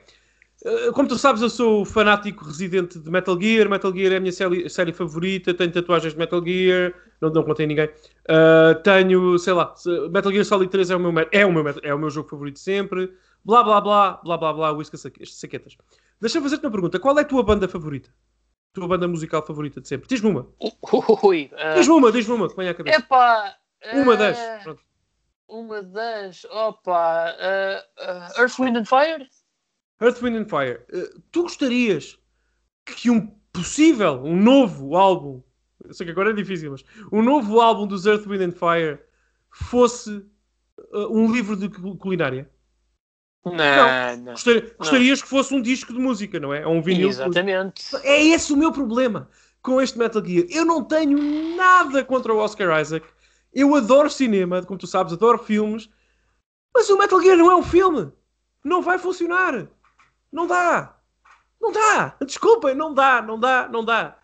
A sequência de tortura do Metal Gear Solid 1, a tão famosa sequência de tortura que destruiu milhares de comandos mundo fora, não funciona no filme. Não funciona. Não. Uh, não funciona. Como é, que, como é que eles vão não, quebrar a quarta barreira no filme? Sim, por exemplo, o Metal Gear Solid 3, uma das para aí três razões principais que eu, se pudesse, faria amor com aquele jogo todo, todas as noites, que, que, me faz ser obcecado por esse jogo é as conversas de codec, por exemplo. Com a Paramedic, com o Seagate, com... Sim, as conversas de codec são, são um jogo. Tu não podes ter isso num filme de duas horas. Mas não, não é impossível. Não, não, não, Metal Gear não é Repara, o cinema é uma arte naturalmente, estritamente visual. Mas Metal Gear funciona com uma enormíssima combinação de fatores, com humor negro, uh, com personagens que são exploradas ao longo de dezenas de horas de jogo. Bom, muitas horas de jogo, às vezes dezenas de horas de jogo, depende, depende do, do título da série. Uh, sabes, com os pequenos detalhes que só o Kojima consegui, conseguiu pôr de jogabilidade também. É porque não, não, não, não, não há. Repara, pode ser um bom filme, mas só não vai ser uma boa experiência Metal Gear. Porque Metal Gear não é um filme. Não, não pode ser. Não é. E, e, como fanático residente pouco saudável na relação que tenho com Metal Gear, sou muito protetor da série. Te, te confesso isso, que eu por acaso até acho que o Oscar Isaac é, Isaac é parecido ao Venom Snake, até com aquela barba, se meter o cabelito e tal. O gajo até podia passar por alguém que está em Angola, no Afeganistão, Afeganistão numa missão secreta. Mas não interessa, não vou poder jogar, vou ter que ver, percebes? Portanto, isso é, não sei, é um bocadinho castrador para mim enquanto fã, Pedro. Ajuda-me aqui. Epá, eu, eu por um lado eu queria ser otimista, sabes? Mas yeah. como, como série Metal Gear é um bocadinho difícil pelas razões que tu falaste. Eu, por exemplo, se for uma coisa como o Sonic, que já agora eu vi esse filme e, e gostei, Obviamente não é o melhor filme do mundo, mas está eh, uh, bom no que concerne adaptações de jogos, uh, jogos para filme. Sim, sim. Mas tipo, é porque a forma do Sonic consegue funcionar isso. E já, foi, e já muitas vezes fez em desenhos animados e outras e outro tipo de animações. E pronto, é, é uma série que por acaso funciona quando adaptada para o grande ecrã. Mas Metal Gear, é, lá está. Mas, uma vez, uh, pelas razões que tu referiste, eh, não, não possibilita que essa tradução de jogo para filme eh, na série Metal Gear seja algo que funcione devidamente. É assim. Uh, Deixa-me só dizer uma coisa. Eu percebo, eu percebo a tua comparação ao Sonic. Eu percebo perfeitamente. Eu percebo. Sim, é possível fazer um filme divertido. Pá, divertido. Divertido. Um filme interessante sobre. Uh, adaptado a um videojogo. Mas do Sonic. É assim, com todo. Ouve, nós os três aqui no Entre Esquece adoramos Sonic, não é isso, não há aqui nenhuma crítica escondida à, à, série de Sonic. Eu adoro jogar Sonic, não há problema nenhum, com exceção do Sonic Forces e do Sonic 06 e do Sonic uh, Unleashed e mais alguns. Ok, não vamos falar sobre isso, uh, mas realmente eu gosto muito de jogar Sonic. eu gosto muito de jogar Sonic, mas o Sonic trata-se de um ouriço azul cartunesco a saltar de um lado para o outro com música de fundo, que é ótimo, mas é, é, é o que é. O Metal Gear não é isso. O Metal Gear não, não, eu, não, eu não quero aqui dizer que o, que o Metal Gear é, é, o Guerra e Paz. Quer dizer, não, não é. Não é uh, o mundo mais complexo que o humano já brotou na sua existência neste planeta. Mas tem complexidade, tem, tem, tem, tem várias camadas e só funciona tendo uma experiência audiovisual interativa naquele mundo. Não, não, não há outra forma de, de, consumir Metal Gear. Portanto, lá está. O que o filme provavelmente vai fazer, e até pode, eu quero que seja um bom filme, quero que corra bem, quero que o nome Metal Gear corra na boca das pessoas no novo, nesta nova geração, que se calhar não tem intimidade com os jogos antigos que nós temos. Mas é pá, vai ser uma, Percebes? Vai ser uma versão adulterada do que Metal Gear é. Nunca pode ser fiel ao original. Não pode, é impossível. E, e basicamente é isso. Pedro, mais alguma coisa que. Por favor, diz-me. Diz-me o que é que tu achas sobre a minha ideia aqui sobre o filme. Epá, sabes, Vamos esperar para ver. Vamos esperar para ver. Aliás, até, até, até pode ser tão mau que seja bom, se é que me faço entender. Eu sei, mas façam isso com Mortal Kombat, não façam com Metal Gear, não partam o coração, a sério. Pedro, ah, pá, 14 cabelos sei, brancos. A a, Konami já, nos partiu. Eu sei, mas, não, mas a Konami já nos partiu o coração com Metal Gear. Metal Gear Survive. Isso não é um filme. Meu Deus, meu Deus, depressão, depressão de final de semana, depressão de final de semana. Não fales a Metal Gear Survive. Ah, bom, uh, Pedro, vamos. A conversa, a conversa ficou. Agora fiquei triste. Vamos falar do Jim Ryan, que é uma pessoa mais alegre. É, vamos, vamos, vamos. Não, não é das pessoas que eu mais simpatizo, mas tudo bem. Principalmente tendo em conta o que ele diz aqui, que é. Ele veio dizer numa entrevista que nós, a Sony, sentimos que temos uma responsabilidade para com a comunidade PS4 e com a oportunidade para nos mantermos a, fazer, a criar grandes jogos de PS4. Ou seja, isto quer dizer que. Quer dizer, lançaram o PlayStation 5, mas. Uh, embora vão haver uh, jogos de PlayStation 5, nós certamente que estou a ver que vamos ter aqui mais situações como o Spider-Man Miles, Miles Morales, como é, tu me falaste, Daniel vais, vais ter, vais ter há 120, mais de 120 milhões de PS4 no mercado, ou cerca de 120, não tenho certeza, acho que são cerca de 120 milhões. Uh, é uma absoluta loucura, é um número pornográfico. Eu percebo o Jim Ryan. Tem que ser, Pedro. Tem que ser. Tu não podes, uh, de um dia para o outro, largar uma comunidade de jogadores tão elevada. E, e repara, to, todo este comentário. Repara, todo este comentário tem um objetivo de marketing e financeiro, naturalmente. A Sony vai lançar o Horizon Forbidden West na PS4 para fazer dinheiro com o jogo nessa plataforma, com toda a justiça e, e, pá, e não há problema nenhum com isso, é uma opção perfeitamente digna deles. O catálogo é deles, o jogo é deles, vendem-no nas plataformas que eles entenderem e a vida é assim. Uh, agora, o que é que, o que é que, porque é que isto faz confusão a ti e a mim? Porque sabemos naturalmente que isto pode castrar a ambição técnica, sobretudo técnica, de estúdios, de pessoas, enfim, de estúdios, que queiram construir, estúdios até internos da Sony, que queiram construir experiências já a pensar na PS5 ou pensando sobretudo na PS5. Por exemplo, eu espanto-me, eu, eu, eu, quero espantar-me com God of War Ragnarok, o possível título da sequela do jogo da, da PS4. Mas eu sei que se esse jogo sair também na PS4, será gráfica e, e conceptualmente muito semelhante na PS5 e muito semelhante a esse jogo original da PS4. Não poderá, porque a PS4 não dá mais que aquilo, não é? Terá que funcionar, não. Terá que funcionar Pedro, numa consola de 2013, queiramos ou não. Uh, portanto, uh, lá está. Uh, esta castração de, de, de, do catálogo da PS5 desta fase inicial preocupa, mas temos que compreender. Temos que compreender, porque pensa outra coisa. Pensa desta forma, aliás. Portanto, nós os três somos, somos privilegiados, jogamos dezenas, não às vezes centenas de jogos por, por ano, somos loucos completamente com isto, gastamos demasiado dinheiro nestas coisas e, e também trabalhamos muito, muito, muito, muito para, para, para, garantir que isso é possível, como é evidente, mas tu, tens, tu sabes que, sobretudo num ano de crise profunda que, que a pandemia provocou, e 2021 ainda vai ser pior, atenção, como, como tu sabes. Ah, sim, uh, sim. Muita gente, uh, muito, muita gente que nos ouve, não é não querer comprar uma PS5, não pode comprar uma PS5, porque naturalmente, não. naturalmente. E, e, eu acho que o Jim, a Sony é responsável aqui lá está, sabendo que é uma oportunidade de mercado, mas pronto, é responsável dizendo, ok, mais um ano ou dois, nós, we got you. Nós, nós, nós estamos aqui, vocês vão ter o vosso God of War, vocês vão ter o vosso Horizon na vossa consola. E isso, há alguma nobreza nisso. Uh, e a pior coisa que as pessoas. O que está a acontecer, as pessoas estão a criticar muito esta notícia, como tu sabes, no, no Twitter e tudo mais. Mas as, as pessoas que criticam esta, uh, isto, é, o facto da PS4 continuar a receber jogos que também serão disponibilizados para a PS5, limitando lá está essa tal ambição técnica, de, possivelmente nos jogos da PS5, também Portanto, as pessoas estão só a pensar nelas próprias, naquilo que funciona, é aquilo, isto chateia-me a mim. E é o impulso que eu tenho, isto chateia-me a mim. Eu comprei a PS5 no Day One. Eu quero ver jogos exclusivos da PS5 que tirem proveito do hardware que eu, que eu paguei, que foi bem caro, como sabes, e que comprei. Mas eu não sou a comunidade PS4. Eu sou uma pessoa que tem uma PS4 e 5 e, que está no barco, mas tenho que pensar nas pessoas que só têm, nos próximos anos, um ano, dois, só terão acesso à PS4. Portanto, se calhar, Pedro, da minha parte, e termino o meu comentário e passo a batata quente outra vez, mas da minha parte há aqui um equilíbrio entre alguma frustração, confesso, confesso isso, mas entender. Tem que ser assim. Uh, e quem sabe em 2020, no Natal de 2022 já possamos ter um mais um Demon Souls. Vamos, vamos ter o Ratchet Clank em breve, vai ser um exclusivo PS5, que vai utilizar a, a arquitetura velocíssima, super rápida da, da consola. Se calhar o próximo Demon Souls, se calhar um remake de Metal Gear, da Bluepoint, eh, nos possa. Ou do Symphony of the Night.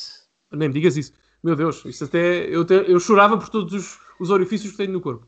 Uh, talvez isso. Talvez o Natal 2022 vá ser mais interessante para, para, para os early adopters e possíveis PS5 como, como eu e, e, o Luís, no caso, que vai ter uma em breve. Portanto, não sei se isto faz sentido para ti, algum equilíbrio entre frustração e compreensão.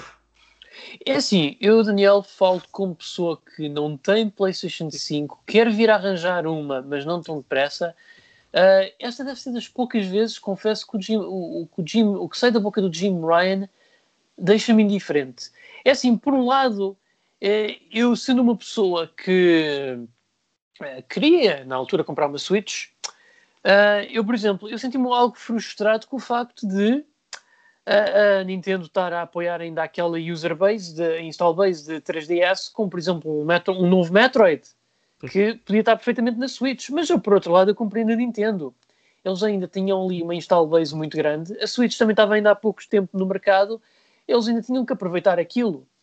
E eu acho que a Sony também, pronto, é um, é um bocadinho que só passar aqui. E temos que ver uma coisa: quando saiu a PS3, a PlayStation 2, até 2009, penso eu, ainda recebeu bastante apoio. Sem dúvida. Uh, não, sei se, não sei se first party da Sony, mas o certo é que a Sony não abandonou a plataforma logo de seguida. E a PlayStation 4, assim, eu tudo bem que uh, não, não a abandonem. E porque eu até vou dizer uma coisa. Eu até estou-me a marimbar para gráficos, Daniel. Se os portos PS5 do Horizon New Dawn e se o God of War Ragnarok vierem a dar um excelente uso ao DualSense, epá, isto é tudo o que eu preciso, francamente. Portanto... Mas, ó Pedro, não esqueças, atenção, até as pessoas têm, lá está, é normal, a, a, paixão convida à memória curta nestas coisas, eu percebo. Mas não esqueças que nesta geração que agora termina, da PS4, Xbox One e tudo mais, desta geração, tu tiveste uma montanha de jogos, portanto, cross-generational cross também no início da geração, é perfeitamente normal. Foi, é verdade. Porque, por exemplo, uh, uh, uh, aquele jogo de Middle-earth, como é que se chama? Shadows of War, salvo Shadow... primeiro... Sim, sim. Shadows, Shadows of Mordor. Mordor, desculpa. O Shadows of Mordor é, saiu na PS3 e na PS4. Claro que, claro que a fidelidade gráfica era muito superior a 4, mas, mas está lá, tu podes jogar na PS3, até era, corria mal, mas, mas está lá. O Assassin's Creed 4 foi um jogo da janela de lançamento da PS4 e um jogo de final de geração da PS3.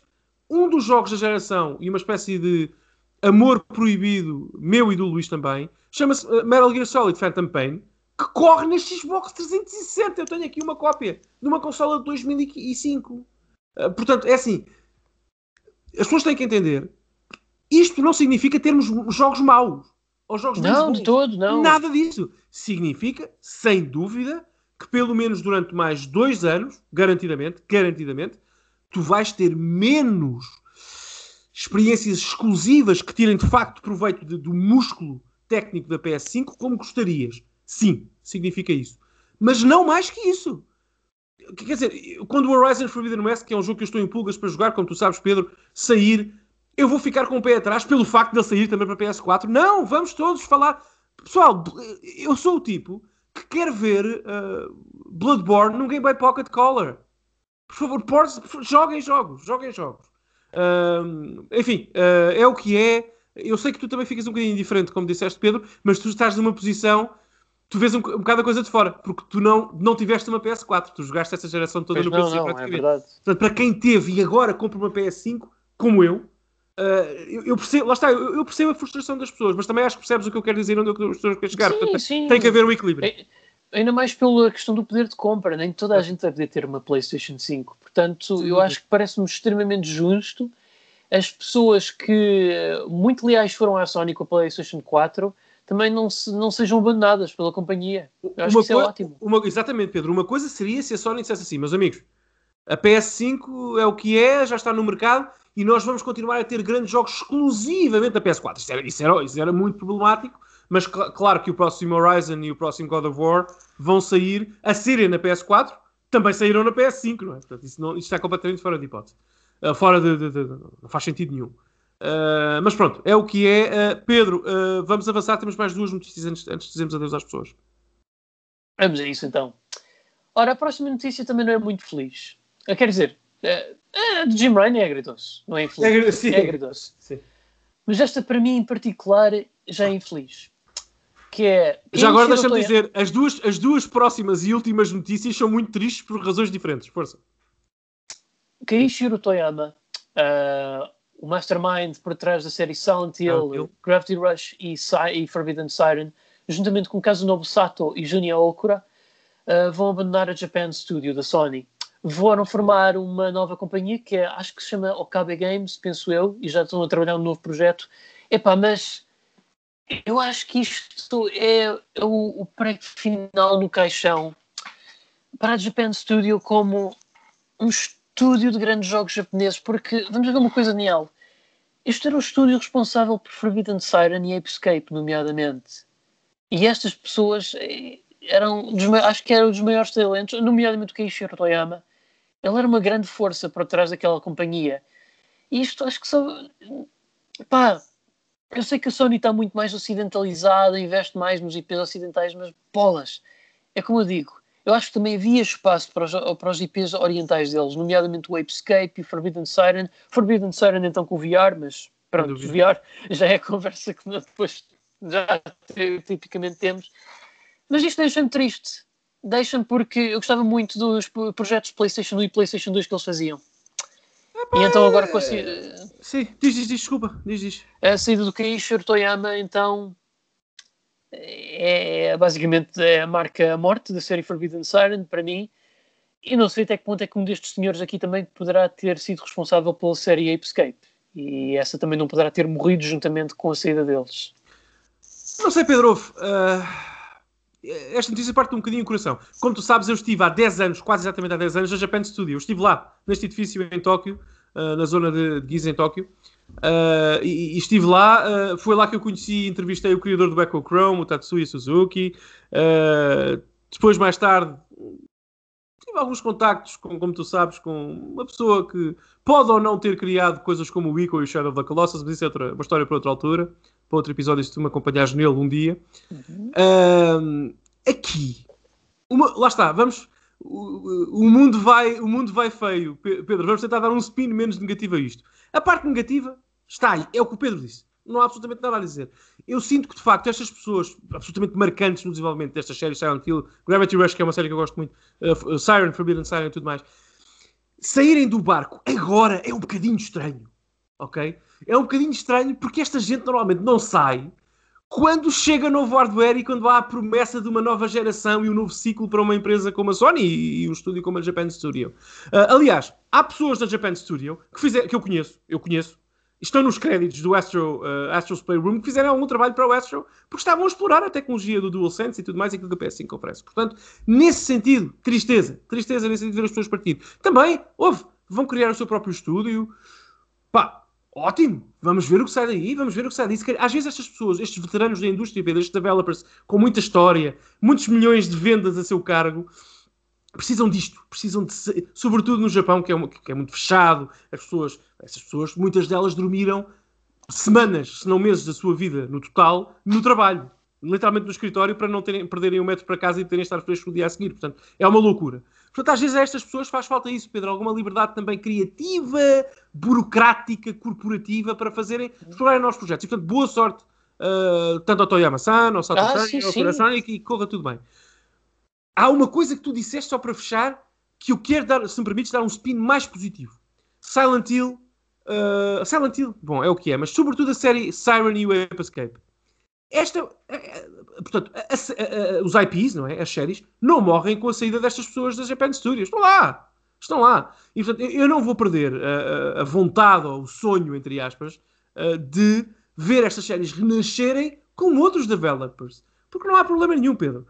O que a Sony tem que fazer para garantir que Siren e Ape Escape existem e, são, e acontecem no tempo, portanto, há, um, há novos jogos dessa série, é garantir uma aposta nas séries, que até agora não tem acontecido, porque não são séries que vendam muito bem historicamente, como tu sabes. Uh, curiosamente, o Ape Escape vendeu mais na Europa do que no Japão, é curioso, mas é, é verdade. Uh, há muita gente que não sabe que esse jogo é japonês quer, mas enfim. Uh, e talvez precisem de novas caras, percebes? Novas pessoas, sim, sim, novos, eu... novos estúdios. Olha, o Ape Escape é fácil. Damos à Blue Point, fazem remaster dos três primeiros e depois fazem um novo. Exato. Forbidden Siren. Epá, é assim. É, talvez que o. A Supermassive Games, ou uh, por causa, portanto, do, do aquele Until Dawn, ou até, quem saiba, o, a Sucker Punch fez um bom trabalho com um setting japonês, no Ghost of Tsushima. Pode ser que eles a tentarem terror. Sim, lá está. O que é que tu estás a fazer agora? Tu já estás a pensar naquilo que pode sair de bom daqui. Portanto, é isso que pode acontecer. É isso que pode acontecer e espero que sim. Sobretudo, lá está. A, a, sobretudo a série Forbidden Siren, há aqui, há, há, pá, tenho que pegar nisto, tenho que voltar a pegar nisto, porque é uma série com muito potencial, com muito potencial, sobretudo agora, lá está VR e tudo mais. Uh, mas há outra série aqui, uh, eu penso que o Toyama-san trabalhou no Silent Hill, não é Pedro? Se não me falha a memória. Foi, foi. É uh, pá, o Silent Hill é outra coisa. Uh, há rumores que a Bluepoint está a trabalhar num remake de Silent Hill e noutro de Metal Gear um, e que a Sony vai fazer renascer com remakes, enfim, estas séries na PS5. Vamos ver o que vai acontecer. Mas a série, a série Silent Hill tem mais peso do que todas as outras que falámos até agora juntas. Rabbit Rush, Siren claro. e Escape. E essa não vai desaparecer. Agora, vamos ver o que vai acontecer eu a Silent Hill só peço uma coisa. Metal Gear, eu, eu, lá está. Metal Gear Solid, por exemplo, já teve um remake que se chama Twin Snakes da GameCube que eu joguei de forma obsessiva. Acho que vai ter outro, uh, da Point. Pelo que a Blue Point fez no Demon Souls, eu fico, uh, fico ansioso, muito ansioso na expectativa para ver o que sai ali. Mas não é algo, dizer, não preciso de mais um remake do Metal Gear. É o mesmo que estarmos a pedir mais um remake do Resident Evil 1, basicamente. Exatamente. É, é bem-vindo, mas desnecessário. Eu não, eu não digo que é desnecessário, mas não percebes, não é. Já tivemos, já tivemos um. Sim. Uh, agora, Silent Hill, eu só peço uma coisa. Se existir um remake, reboot, sequela. Uh, Kojima e Del Toro. Ponham-nos. Sim, mas se não for Kojima, pelo menos permitam que seja um estúdio japonês a tratar disso. Porque ah, Silent, dúvida, Silent Hill tem mesmo que ser japonês. Pá. Tem, tens, tem. tens que ter a sensibilidade artística japonesa, tens de ter tipo, um know-how. Ter... Eu quero acreditar que os devs ocidentais que fizeram Silent Hills opa, tinham as melhores intenções, mas é assim. Ah. É, é, acho que Silent Hill é uma coisa que é preciso ser japonês e ter crescido com as histórias de folclore, folclore e terror japonesas para se perceber bem a essência dessa série. E a jogar é jogos é, japoneses, Pedro. E a também, jogar jogos e também, e filmes, sim, e filmes. Sim. Também. É, é, eu dou sempre este exemplo ao Pedro, só muito rapidamente, eu dou sempre este exemplo. Eu vi no YouTube aqui há um mês ou dois uma holandesa a cantar fado de uma forma que me arrepiou até ao último, ao último osso que tenho no corpo. Mas não é a mesma coisa que ouvir uma pessoa portuguesa, porque o fado não é holandês. E porque a interpretação que uma artista, uma cantora, um cantor de fado dá à, mesma, à mesma música que eu ouvi aquela extraordinária cantora uh, holandesa interpretar, é diferente. Eu não vou dizer que é melhor. Eu não estou a dizer que é melhor. Estou a dizer que é muito próprio. É, é diferente. E jogos são uma veia artística como qualquer outra. E eu quero artistas japoneses a, a tratarem IPs japonesas, é só isso. Porque faz mais sentido. É, sim, e sim, a interpretação todo. vai ser sempre diferente. Diferente, não, repito, não melhor, mas sempre diferente e mais fidedigna ao, ao, espírito original. Porque o Silent Hill é um jogo japonês. E curiosamente, por exemplo, no Silent Hill e no Resident Evil e todos os jogos que nós jogamos aqui na Europa japoneses, nós acabamos por, por jogar traduções desses jogos. Nós nem sequer temos muito bem a noção das pequenas coisinhas que estão no script original. Uh, e os jogos são às vezes um bocadinho diferentes na versão original. E eu quero uma reinterpretação disso. Daquele Silent Hill 2 que se jogou em Tóquio há 19 anos. Uh, portanto, é isso que tem que acontecer. Uh, não sei se faz sentido para ti, Pedro. Se queres comentar. Faz, faz, faz. E eu acho que com a tecnologia que agora temos da PlayStation 5, eu acho que temos potencial para ter aqui um renascer das cinzas que pode deixar novamente uma marca, como deixou nesses tempos, Daniel. Tal e qual. Tal eu, qual. eu vou confessar que uh, eu, tenho, eu tenho confiança na Sony para fazer isso. Eles têm o capital e têm o poder de marketing para fazer acontecer. É só eles quererem. Tem sim. E o talento, e o talento, claro, não esqueça o talento. Tem sim, tem sim.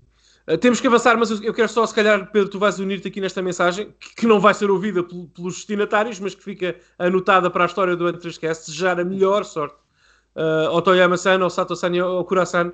Gambate Kudasai. Uh, que corra tudo bem. Uh, corra tudo bem porque, porque, porque nós estamos, estamos atentos. Estamos atentos uh, e vamos sempre apoiar o, o trabalho deles. Uh, Pedro, última notícia para fecharmos. Temos 10 minutos, se quiseres correr ainda isto. Disto. Ora, esta também não é uma notícia. Pronto, então, a nossa notícia anterior, podemos chegar à conclusão que também é agridoce. Uhum. Esta. Epá, esta, esta, é amarga. Pois. esta é mesmo amarguinha. Então, os senhores doutores Casey Hudson e Mark Dora, responsáveis pelas séries, por exemplo, Dragon Age e Mass Effect, Mass Effect. já deverão ter ouvido falar, yeah. vão abandonar a BioWare. Uh... Portanto, aí pessoal, lembram-se aquele Mass Effect novo que foi confirmado está a ser feito quando confirmaram também os remasters? E yeah, podem contar isso como outra Andrómeda, é só que eu vos tenho a dizer. Uh, qual é a justificação deles, Pedro? Eu sei que isto aconteceu, mas não li nada sobre isso. Uh, assim, eu li assim por alto que o Casey Hudson queria dar um novo poder de liderança e um novo talento. Ah, blá blá blá. Pronto, é PR speak, basicamente. Sim, PR speak. Deixa cá ver se há aqui algum statement. Ah, está aqui um statement do Casey e do Mark. Eu vou tentar fazer uma. Isto vai ser para traduzir isto em direto. Ah, não, deixa uh, estar, deixa estar, deixa uh, estar. não, Pedro, não há problema. Não há problema. Uh, não há problema, não tens que fazer isso se não quiseres. Uh, portanto, tens a ideia que há muito PR speech e, uh, e foi. Vamos sair sim. a bem, não? É? Vamos sair a bem. Sim, exatamente. Vamos sair a bem do que eu estou aqui a ler.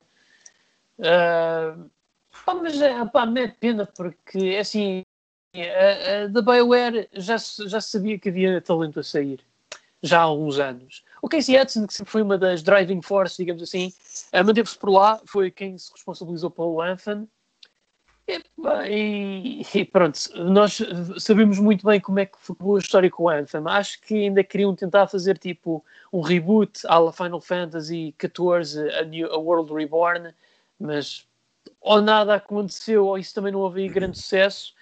E acho que era o Casey Hudson até que estava responsável por sim, isso. Sim, e agora, pá, ele está fora de jogo e dá pena porque não achas, não achas isto, Pedro? Lá está. Eu, vou, eu hoje vou de provocação em provocação, tu não me perdoas.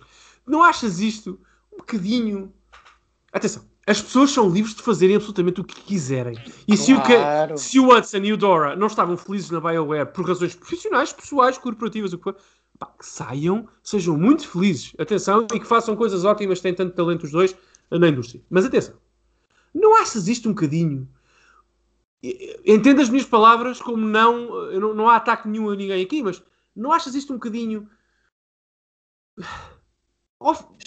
infrutuoso para, a, para, sobretudo para a fanbase de Mass Effect, que ainda há um mês ou dois, ou que foi, recebeu a notícia de que estava o Mass Effect 4 a caminho, com, liderado pelo Casey Edson. Pois, ainda por cima, com, aí é que. Com, com, com um discurso super ambicioso, e bem, e bem, super ambicioso, uh, não é? Por parte da Bioware e do Hudson. Não achas um bocadinho insultuoso? Atenção, agora esquece um bocadinho as pessoas sem, sem personalizar, mas que a Bioware esteja a tratar as coisas assim. Porque eu acho muito estranho que, sobretudo o Casey Hudson, que é o que eu conheço melhor, sair agora na orla yeah. de uma nova geração de Mass Effect, uma nova geração de consolas, do caminho para percorrer um novo Anthem. Não sei, diz-me tu, Pedro. Algo muito estranho. E lá está, talvez nunca saberemos porque, pronto, uh, há, há, certamente que haverá aqui NDAs, NDAs envolvidas e que isso não vai permitir ao Hudson dizer as coisas como ele talvez pretenderia. Uh, só tenho a desejar melhor, claro, mas é, realmente é estranho, tendo em conta que foi anunciado há pouco tempo, como tu disseste muito bem, uh, um novo Mass Effect e até ser liderado com, pelo, pela chancela do, do, do, do Casey Hudson. É muito estranho. É muito estranho. Faz-me lembrar situações como, por exemplo, quando a Amy Henry que estava a trabalhar num jogo de Star Wars e depois saiu de repente pouco desse ter sido anunciado. Ou quando o Kenji Nafune também estava a trabalhar no Mega Man Legends 3 e pouco tempo depois também, passados uns meses, ele saiu da Capcom.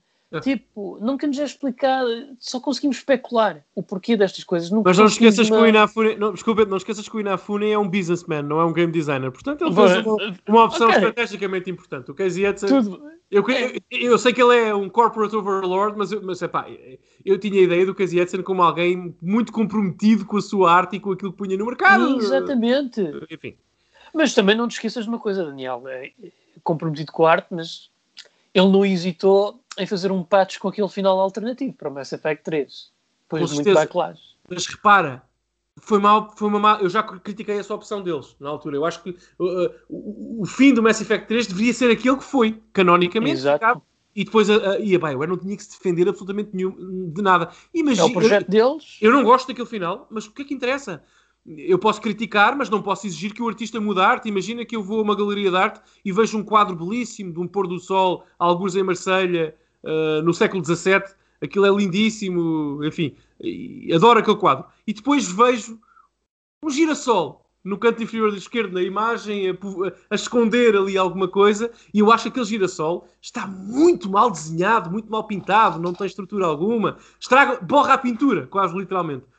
Ora, eu posso dizer isto enquanto apreciador e alguém que está a interpretar aquele quadro, mas eu não vou pedir ao artista que retire o, retire o, girassol, ou que o pinte, não, até ou que pinte outra cor, ou que o pinte outra cor. Eu não vou... está, é que eu muitas vezes, eu acho que aí é o problema das fanbases, Daniel, é que muitas vezes as fanbases ficam tão investidas no, nas séries que eles gostam que acabam por vê-las como as suas crianças praticamente e esquecem-se que essas crianças que vêm como delas, na realidade pertencem a quem as, a quem as fez nascer. Sim. E, como tal, por muito que discordemos, são os que têm todo o direito de decidir Sim. como é que elas devem crescer. Exatamente. A arte é dos artistas, não é necessariamente para os artistas, mas é deles. Exatamente. Uh, portanto, é, exato, concordo totalmente contigo. Houve, uh, eu, vou ser, eu vou ser muito sincero contigo. Eu acho que a saída, sobretudo do Hudson, e do Dora também, mas sobretudo do Hudson, vai ter um impacto negativo, como tu disseste, no próximo Dragon Age e no próximo Mass Effect. É impossível. Eu acho que é muito difícil não pensar isso. É muito difícil. Não é Até porque, se tu é. pensares, a equipa de development que está uh, carrega os dois projetos, de acordo com aquilo que nós sabemos, é completamente diferente do staff que eles tinham de, quando da feitura dos originais, que é aqueles que nós gostamos. E o Hudson, sobretudo, ainda era aqui um bocadinho a cola que ligava o passado e o, e o, e o futuro uh, da, da, da BioWare. Portanto, desaparece a cola e, e cai, cai, o barro e parte, estilhaça-se tudo no chão, normalmente, não é? Uh, portanto, não sei, não sei, alguma coisa que tu queiras dizer mais sobre isto, Pedro? Para mim, é, esta é, é a notícia mais amarga, se calhar, da, da noite. E acho que, sinceramente, não há muito mais a dizer, porque yeah. lá está. Uh, tudo o que podemos fazer é especular o porquê disto e eu acho que só íamos estar aqui a dar voltas e voltas nisto. Ah, eu acho que agora tudo o que podemos fazer é, olha, esperar para o dia em que o Mass Effect 5 saia e ver o que é que sai dali. Mas também uma coisa te digo, Daniel, e tu disseste isto e muito bem há uns podcasts atrás, a EA ultimamente tem lançado bons jogos. E se eles colocarem alguém, por exemplo, o pessoal que está agora envolvido nestes Star Wars mais recentes, a sim, trabalhar, sim. por exemplo, neste Mass Effect novo e Dragon Age, epá, ainda pode ser que haja esperança. Sim. Vai ser os Dragon Age e os Mass Effects que queríamos sobre a direção artística da pessoa que desejamos?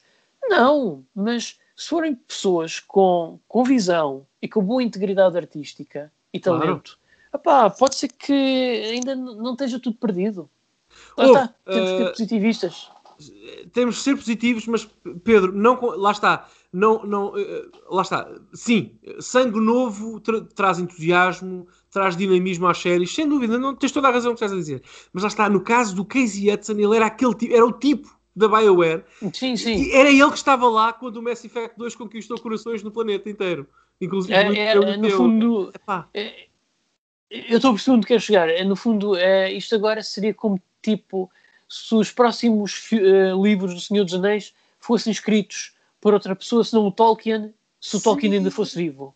Exato, olha, pensa por exemplo na série Dragon Ball, que é uma série que eu acompanho desde, desde miúdo, leio ah, sim, sim. Os, os scans dos novos capítulos da manga quando saem no Japão, uh, acordo cedo ou deito-me tarde para fazer, muitas vezes, confesso disso. Uh, mas, por exemplo, aquilo agora está, a manga está, e vou usar aqui um adjetivo, um eufemismozinho para terminar a nossa, o nosso podcast, está cocó, ok? Trata-se de cocó. Uh, a história cocó é tudo cocó. Mas a história cocó porque o senhor Akira Toriyama, o criador original da série, não está tão envolvido na feitura da mesma, nem na construção do plano de jogo, daquilo que se vai contar, para onde é que vamos levar as personagens, para onde é que vamos levar a história. E, e lá está.